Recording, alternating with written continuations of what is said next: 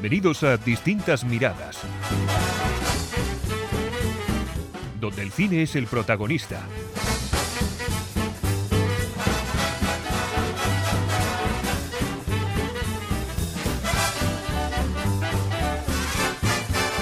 Saludos y bienvenidos a Distintas Miradas. Hoy estoy solo, sí, soy Luis, no están conmigo ni Cristina ni Josemi, porque esto es una review, una revisión o una crítica, como queramos llamarlo, crítica de toda la vida, de la última película que he visto, que no ha sido otra que Napoleón. Pues bueno, pues eh, yo creo que se merece una crítica. No tenía pensado hacerla, pero ayer nada, cuando salí del cine, o sea, lo tenía seguro, que había que hacer eh, una crítica sobre esta película, que es Napoleón, de Ridley Scott. Vamos a recordar quién es Ridley Scott para que no sepa, que no creo que ninguno de los que nos escucha no sepa quién es Ridley Scott. Ridley Scott es un director inglés de... Bueno, aunque puedo decir que es un, director ruso. Da igual, pues con lo bien documentado que está y no le importa que las cosas no, no se hagan bien, pues bueno, bueno. antes de... Vamos a seguir con la crítica. Bueno, vamos a ver. Pues como decía, es un director inglés de 86 años, eh, cuya primera película, Los Duelistas, es una película que está y transcurre en la época napoleónica, las guerras napoleónicas. Es una película muy sobresaliente, una película muy obsesiva, con un Herbie Keitel que hace un trabajazo increíble y Keith Carradine que hace también un trabajo espectacular porque nos transmite esa obsesión que tiene el personaje de Harvey Keitel sobre él, esa persecución implacable, pues nos lo hace sentir en nuestras propias carnes. Es una película muy notable. Pero luego tiene, el amigo Ridley Scott, tiene películas tan buenas y tan maravillosas y todos nos acordamos. Alien, como Gladiator, lo sé, Aitor, sobrevalorada para ti, pero Gladiator también es una de sus grandes películas. Blade Runner, o sea, tienes películas muy, muy buenas, muy sobresalientes y que están en el imaginario de todos nosotros y que no podemos decir que es un mal director, ha hecho grandes películas y también ha hecho Napoleón. Antes de empezar con la película en sí, voy, quisiera hablar de lo que ha dicho este señor en las ruedas de prensa que ha hecho sobre la película. Pues ha dicho cosas como que hay 3.500 libros sobre Napoleón, que no ha salido ninguno. ¿Para qué te vas a leer tú un libro sobre un personaje que, que vas a dirigir? ¿a quién se le ocurre? Que se lo, eh, ha leído el pobre del guionista. el pobre desgraciado del guionista, dijo. Que es David Scarp, que es, tiene entre sus grandes hitos hacer una película con Robert Redford, que se titulaba, a ver que lo tengo aquí apuntado, La última, la última fortaleza, perdón, perdonar, La última fortaleza. Y bueno, pues una película normalita. Y yo, más cosas así, he estado mirándole y tampoco tiene muchas más cosas. Tiene dos o tres películas más, ninguna que merezca mención. Y ha hecho la película de, Napoleón. Es el que, el pobre desgraciado, que se ha tenido que leer los libros, o yo creo que no se los ha leído. Estaba allí el señor, los ha visto la, la cubierta y ya está. Ha mirado por encima y ha dicho, mira, es Napoleón y era francés. Este hombre es el que hace la. va a hacer, o ya lo ha hecho, el guion de Gladiator 2. Me temo lo peor Esperemos cualquier barbaridad, no sé, pistolas, ametralladoras, cualquier cosa. A ver, la película de Napoleón. Todos sabemos, todos conocemos y sabemos quién es Napoleón. Es decir, esto es una película sobre un personaje histórico. Estoy de acuerdo en lo, uno de yo creo que la única cosa que estoy de acuerdo en el que dijo eh, el señor Ridley Scott, dijo que las películas no tienen que ser un documental. Es cierto, nadie quiere ir a ver un documental porque para eso están los documentales. Es, es narrar con ciertas licencias que son permitidas, que es que es normal, eh, sobre, la, sobre la vida de una persona. Pero, o, sobre un acto, sobre lo que haya ocurrido, algo histórico. Vale, no tiene que ser un documental. Bueno, permitirme que hable un momentito de mí. Ya sabéis todos que yo soy escritor, que he escrito eh, sobre el Tercer Reich. A mí yo me he interesado mucho, he leído mucho, me he tenido que informar mucho para escribir libros sobre ello. Y también hubo una época en la que quise escribir sobre Napoleón sobre la época napoleónica, las guerras napoleónicas, hacer alguna novela en esa época. Me documenté mucho, pero me di cuenta que era demasiado grande para mí, que era muy complicado, cosa que también le pasó a Kubrick, no me estoy comparando con Kubrick, ¿eh? Eh, el gran director dijo, intentó hacer una película sobre Napoleón y lo tuvo que dejar porque vio que era demasiado, que era muy difícil, casi imposible. Bueno, pues Ridley Scott eh, ha sido capaz de hacer una película sobre Napoleón. ¿Ha sido capaz de transmitir lo que es Napoleón? Pues ya, antes de... con spoiler, No. Vale, pero no, es un no muy, muy, muy gordo. Porque esta película tiene aciertos. La verdad es que hay alguna cosa que tiene, que tiene razón. Por ejemplo, la muerte de Robespierre, como murió Robespierre, es verdad. Como lo cogieron también es verdad. Cómo se hace cónsul eh, Napoleón, también bastante bien. Mm, cuando llega a Francia de Elba, cosas que pasan, también, unas poquitas también está bien, con el ejército, bien. Y ahí se acaba todo. Es que falla en todo lo demás. O sea, es que no tiene un acierto en nada. Bueno, sí, acierta que uno se llama Napoleón y otro Josefina, y no se confunden los nombres. Por suerte. Hay cosas que no importan. Que, por ejemplo, María Antonieta, cuando la guillotinan. Napoleón está allí. Vale, Napoleón en esa época no estaba allí, estaba en Tolón. Vale, da igual, no importa. Pues es una licencia para que ver el personaje, nos presenta el personaje. Pues con la trama no tiene nada de importancia. Pues bien, ahí está, Napoleón allí viendo cómo guillotinan, que no estaba, pero no importa.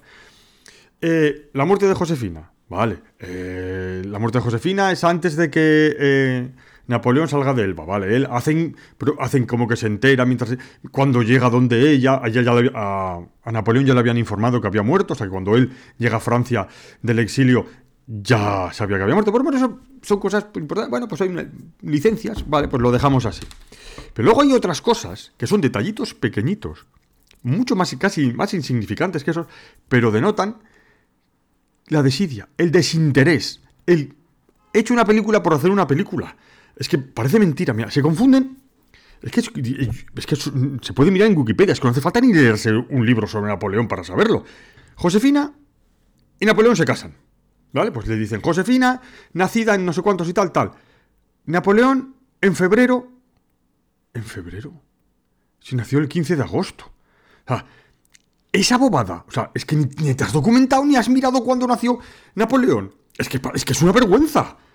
Es un tallito pequeño, sí, pero es una puñetera vergüenza. Yo no siento hablar de mí. Yo cuando escribo los libros, no he escrito los libros sobre el Tercer Reich, mm, he intentado hacerlo lo más fidedigamente posible. Vale, he metido personajes que no existían con personajes reales. Vale, pero es que yo lo que no voy a hacer es confundirme en esas cosas. En las cosas. No es confundirse, es que eso no es confundirse, eso es no mirarlo. Es que si vas a decir la fecha del nacimiento de alguien, ya solo tienes que mirarlo en Wikipedia, que es que no tienes que leerte los 3.500 libros. Es, eh, ya no solo el guionista, sino el propio director se tenía que, dar cuenta. Pero bueno, el director dijo que no sabía. El director, como no debe ser un pobre desgraciado, el guionista sí. Bueno, el, guionista, un pobre desgraciado que no se ha enterado de nada. Bueno, pero ya lo peor, lo peor, o sea, lo peor que es que es que es lo más bochornoso que he visto en una película. O sea, pasé una vergüenza ajena viéndolo. O sea, es que eh, cuando, ¿sabes? Cuando las películas se, ponen en Estados Unidos, las llevan al censor, o bueno, al censor no, a que le califiquen, y les pone pues menores de, 7 y tal, y R para no ir acompañados. Pues esta tendría que ir una R para que no, acompañados, no, no, menores acompañados, no tendría que ir nadie. O sea, ni sala X, nada, es una vergüenza. Es que, vamos a ver, a ver cómo me explico. Las guerras napoleónicas, porque aquí todo al final termina en, una, las guerras napoleónicas, las guerras napoleónicas eran un bando contra otro bando uno enfrente de otro. En un campo de batalla iban todos a una. Por eso, en la Primera Guerra Mundial, ocurrió lo que ocurrió, porque se pensaban que iba a ser como unas guerras napoleónicas, enfrentarse uno con otro, pero se inventaron la ametralladora, apareció la ametralladora en escena, el alambre de espino que no dejaba avanzar a la gente. Entonces, ocurrió lo que ocurrió. ¿Qué ocurrió en la Primera Guerra Mundial? Que cavaron trincheras. Para ocultarse porque los disparos y todo eso, y, no, se, podía avanzar, posiciones paradas. Lo que nunca pasó en una guerra napoleónica. ¿Qué nos presenta el amigo Ridley Scott? En Austerlitz, en Waterloo, en 1815, ¿qué aparecen? Trincheras, señores. Hay trincheras. yo cuando vi la primera escena, porque en Austerlitz es donde aparece primero esa aberración histórica, pues dije yo, eso es una trinchera. Bueno, ya... Ya me desesperé bueno, va, da igual, mira, no... Ay, puede ser un error, bueno, yo qué sé. Pero es que en la, en la de Waterloo se oye a un comandante decir salir de las trincheras. Es que es penoso. Salir de las trincheras, lo, vuelvo a repetir, y por tercera vez, salir de las trincheras. O sea, pero, pero, qué puñetera vergüenza, pero ¿qué es esto? O sea, tú me haces una película sobre Napoleón uno de los personajes más importantes de la historia. Tú me haces una película y haces eso. Porque bueno, luego hay cosas que no salen en la película. no sale en la guerra española, que fue el principio del fin, junto con, con invadir Moscú. Vale, la, eh, Moscú, invadir Moscú, ir a Moscú por invadir Rusia. Si es que solo faltó decir invadir la Unión Soviética, es que solo le faltó decir, en vez de decir vamos a por el zar de Rusia, por el zar de la Unión Soviética. Bueno, también, tampoco se, también se dejó las relaciones familiares, que son muy importantes en Napoleón, con sus hermanos, con sus hermanas, que los hizo príncipes, los hizo eh, reyes, vale. Luego, no sale Murat. No sale Murat. Que es que no salir Murat es como en una película que hagan sobre Hitler, que no sale ni Goering, o no sale Himmler, o no sale Goebbels, uno de ellos se les olvida. Bueno, también hay, que pensar, y es, verdad, que esta película está mutilada, porque son cuatro horas de película, que la han dejado en dos horas 40 minutos. Esperemos que en la siguiente, cuando salga, va a sacar la eh, Director Cut, ¿eh? la edición del director, esperemos que aparezca algo de esto. Las guerras españolas parece ser que no. Y eso que fueron muy importantes. Ya no está hablando de patriotismo ni nada. Fueron muy importantes. Que fue el principio del fin, como he dicho antes. Ahí fue donde se cargaron a Napoleón. Vale, no es que se cargaron a, Napoleón. Ahí fue. Las primeras derrotas fueron allí. Las primeras derrotas reales de, de Napoleón fueron en España. Vale. Las relaciones familiares, esperemos que se. Pues que también aparezcan, porque es que son importantes porque Napoleón tenía en la chepa toda su familia. Incluida a su madre, que en, esta parte no sale nada, y su madre la tenía en la chepa. Su madre no quería ver a Josefina ni en pintura. Pues es que encima la madre sale, en la película sale, buscándole mujeres para que las deje embarazadas, pero. bueno, y, y lo de Murat. Es que Murat o sea, aunque salga en el próximo, en, la edición del director, o sea, no dejarlo en, eh, si sale en la edición del director y no la han sacado ahora, es todavía peor. O sea, que es un personaje importantísimo. Es que no se entiende a, la figura de Napoleón sin Murat. Bueno, y luego ya digamos ya que los personajes históricos ni salen, ni se desespera, los más importantes. Bueno, es un verdadero, verdadero desastre. Es que es lo peor que he visto yo en mucho tiempo. O sea, yo diría, y ahora yo no me. Es la peor película que he visto en mi vida. Ridley Scott ha hecho una auténtica basura. Y ya no solo por lo histórico. Dejamos, olvidemos lo histórico, ¿vale? Lo histórico. No, sabemos nada de Napoleón y nos lo queremos todo. Nos queremos. Es que vamos a bombardear las pirámides. Las pirámides. O sea, cuando el señor. Es que esto lo repetí en el antiguo podcast, pero lo voy a volver a repetir. Cuando el señor Napoleón fue Egipto. No vamos a entrar porque fue Egipto, porque ahí tampoco lo explican en la película. Fue Egipto porque fue Egipto. Igual es que se perdió ese día. Vale. Fue Egipto. Lo primero que hizo, aparte de prepararse un ejército, fue llevarse a los gente más sabia, a los eruditos, para que estudiasen el antiguo Egipto. La egiptología moderna, y todos los historiadores lo corroboran, y todos los egiptólogos lo corroboran, empezó con Napoleón. ¿Y vosotros os pensáis que una persona que hace eso, que se lleva el obelisco que había, eh, uno de los que se encontró allí, se lo lleva a París, que está en la Plaza de la Concordia? Que tenéis que ir a ver eh, el, museo, no se está en el Museo Británico, pero bueno, pero, el Museo Británico está, está la piedra de Rosetta, que la encontraron también Napoleón, gracias al Champollion, está allí porque la robaron los ingleses, pero fue gracias a ellos. Tú vas al Louvre y está lleno de, momias y está lleno de, un montón de cosas egipcias. Porque Napoleón fue y se las llevó. se las llevó porque era él mismo, era un erudito, una persona leída, muy leída, una persona muy inteligente. Hay gente incluso que dice que era un superdotado, sobre todo en las matemáticas. Y aquí se le presenta como un burdo, como un soez, como un maleducado, es que parece ser como que quieren hacer un Hitler. O sea, le quieren hacer que se enfada, que, se, que, malhumorado y tal. Cuando no lo era. Si es que todo el mundo dice, era una persona que sí, que tenía su genio como todo el mundo. Pero era un erudito, era una persona muy inteligente. Es que, que nos lo presenten así. Por favor. Bueno, claro, es que esperamos si es un inglés el que ha hecho la película. Sobre un francés. Es que, no, ya no digo regionalismo, sino porque es que eran los grandes enemigos. Bueno, ya es que pierdo, pierdo el hilo y no me acuerdo ya de lo que estaba diciendo. Bueno, sí, estaba hablando de la película de Jan fuera Napoleón. Es inconexa. No se entiende absolutamente nada de esta película. Nada. Hay unos saltos temporales enormes. No te explican por qué, un por qué Napoleón llega del punto A al punto B. De repente dice, está en Egipto, está en Moscú, eh, Waterloo, y todo lo del medio, y todas las cuestiones que ocurren para que esa persona llegue ahí. Porque, vale, volvamos a repetir, cuatro horas de película, anda. Pues entonces, para hacerme esto, no, no me la haga. Échamela de cuatro horas. O hazlo bien.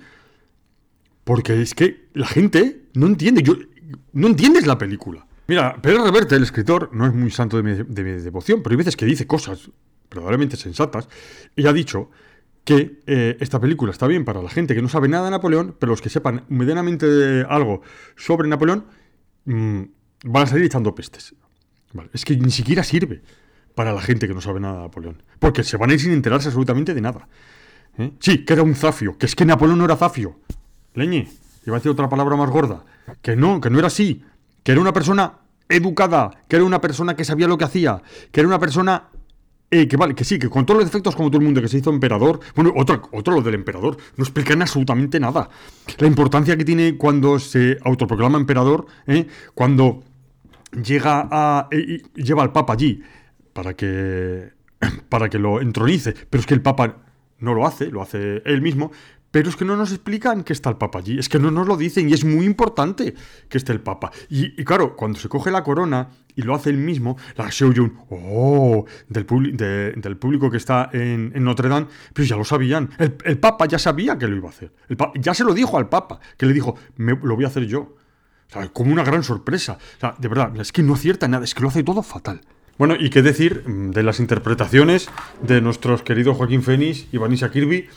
Bueno, y en realidad todos. No, es una. Yo creo que, claro, como bien nos dijo Josemi un día, eh, el director eh, se encarga más que nada de dirigir a los propios eh, actores, más que la cámara, la iluminación, porque eso tienen, tienen sus, propios que lo hacen. Entonces, él, su- el trabajo de nuestro Ridley Scott querido, es el de dirigir a los actores. Pero bueno, si tú no tienes la más remota idea de cómo es Napoleón, así sale la interpretación. La gente está diciendo, ¡guau, Joaquín Phoenix! Para el Oscar, antes de ver la película, que es que esa es otra manía. Pero, ¿habéis visto cómo lo han interpretado a Napoleón? Si parece que está dormido todo el día. Con esa voz que, bueno, yo no sé si el doblaje ha sido cosa del doblaje. O, mira, Sara, a ver si la puedo ver en versión original, en honor a Josemi. Es un. Es, es una voz eh, aguardentosa y, y casi como medio dormido, como medio tontado.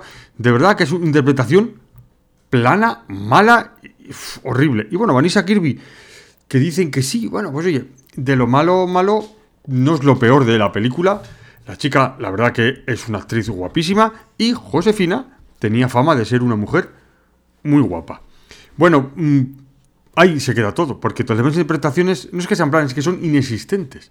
Que te pones a pensar qué hemos visto.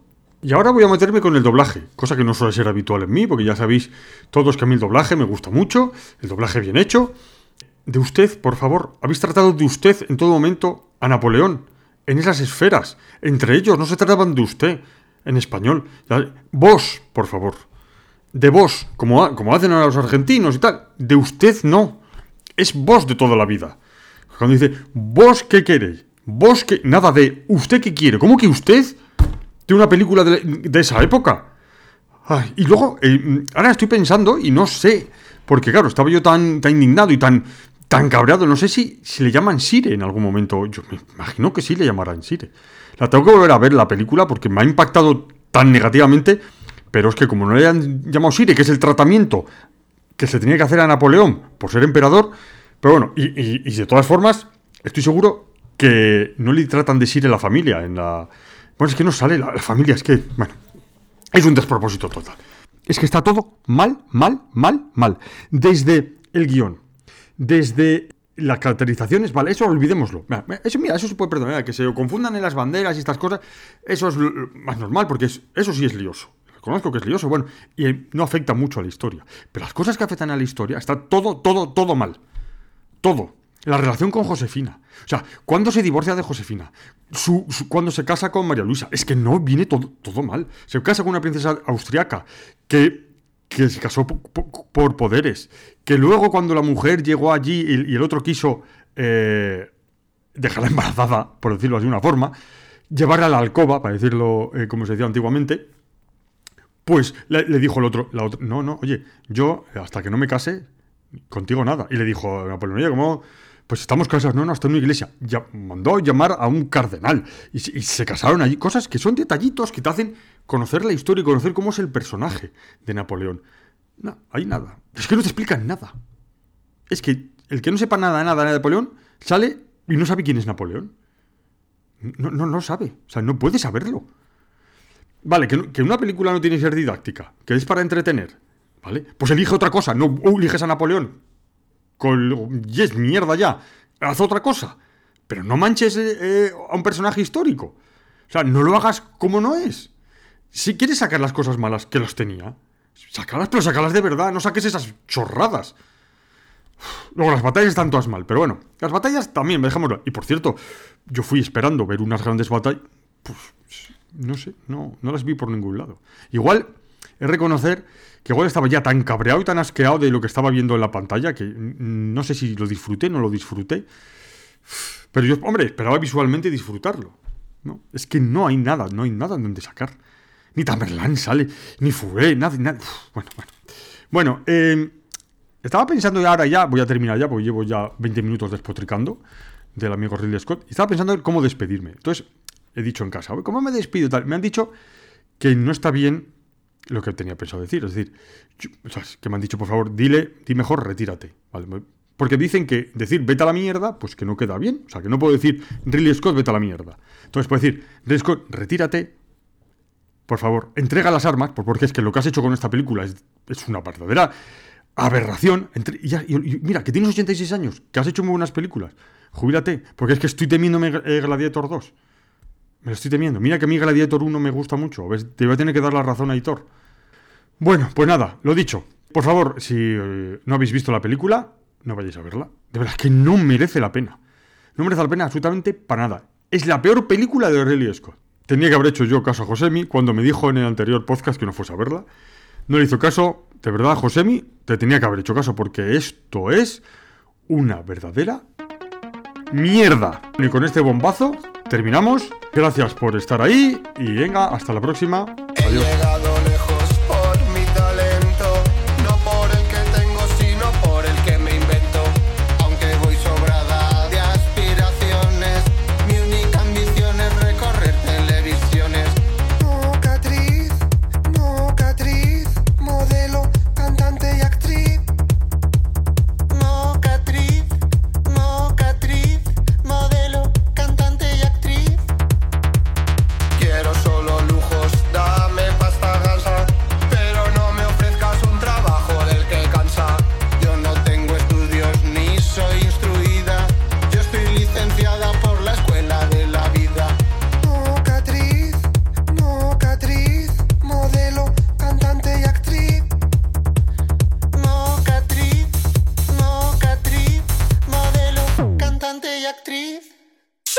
Soy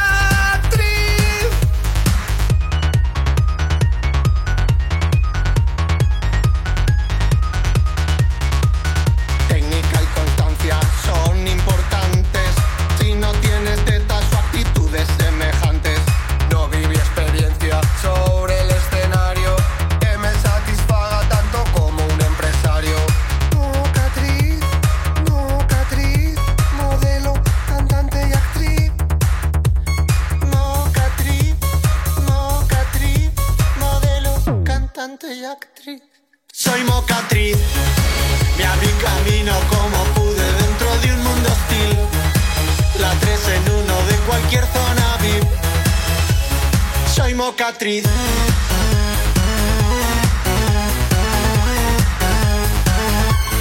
Juego a ganar con mis tacones y mi rímel. ¿Para qué quiero más?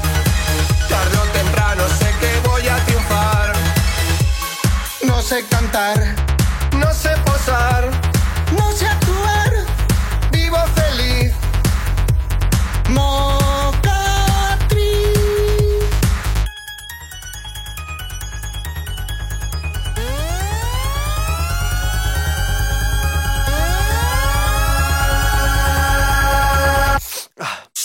cicatriz.